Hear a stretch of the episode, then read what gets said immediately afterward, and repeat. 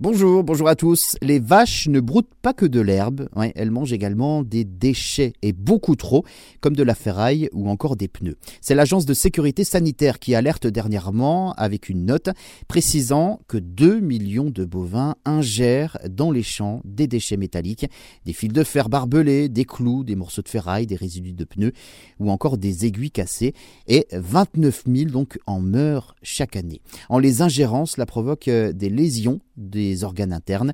Ça représente donc entre 7 à 20% des bovins, soit entre 700 000 et 2 millions de bêtes sur un cheptel, qui en compte donc plus de 10 en France. Pour parvenir donc à cette évaluation, l'ANSES s'est basé sur des données collectées dans les abattoirs lors des autopsies. Lorsque la bête ingère des déchets à l'abattoir, eh bien la carcasse est automatiquement écartée. Elle ne sera donc euh, pas transformée en viande. Alors la grande question, c'est d'où viennent ces déchets métalliques.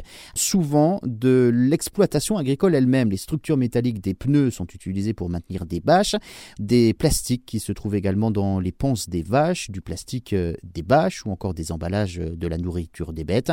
Bref, des associations de sauvegarde des animaux réclament un plan d'assainissement des prairies. Les experts de l'ANSES, l'Agence nationale de sécurité sanitaire euh, de l'alimentation, de l'environnement et du travail, demandent aux éleveurs de ne plus utiliser des pneus usagés pour bâcher leur fourrage, mais aussi d'équiper les matériels agricoles utilisés pour l'alimentation des bovins d'un électroaimant afin de piéger ces objets en fer.